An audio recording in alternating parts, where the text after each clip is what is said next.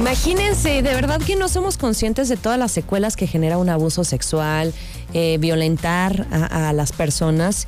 Y, y aun cuando ya lo denuncian y de alguna forma dices, bueno, me imagino que ya se está liberando, no, hay mucho que empieza a salir justo en ese momento cuando haces la denuncia, cuando vas y, ya presentas una, una, acusación contra alguien, es el caso de Vanessa Bauche, que está ahorita eh, justo en litigio este tema con Jorge Enrique N.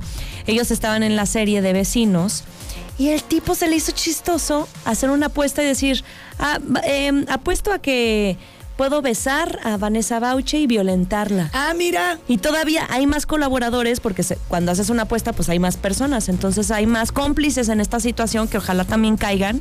Se me hace una estupidez. Y dice que ha habido heridas físicas y emocionales. Alguna de ellas, por ejemplo, eh, fue prediabética. O sea, a, partir de eso. Y ahí se desencadena todo también. Exacto. Subió 17 eh, kilos.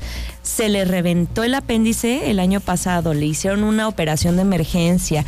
Lleva 11 meses en una clínica de acondicionamiento metabólico para recuperar su salud integral. O sea, de verdad que le impactó de una manera terrible y le preguntan que cómo continúa esta situación y dice, yo no voy a quitar el dedo del renglón, yo quiero que eh, tanto el abogado como el acosador y, y, pues sí, la persona que la violentó, Jorge Enrique, se queden en la cárcel y también está acusando, y lo dijo con nombre y apellido, a la productora de vecinos.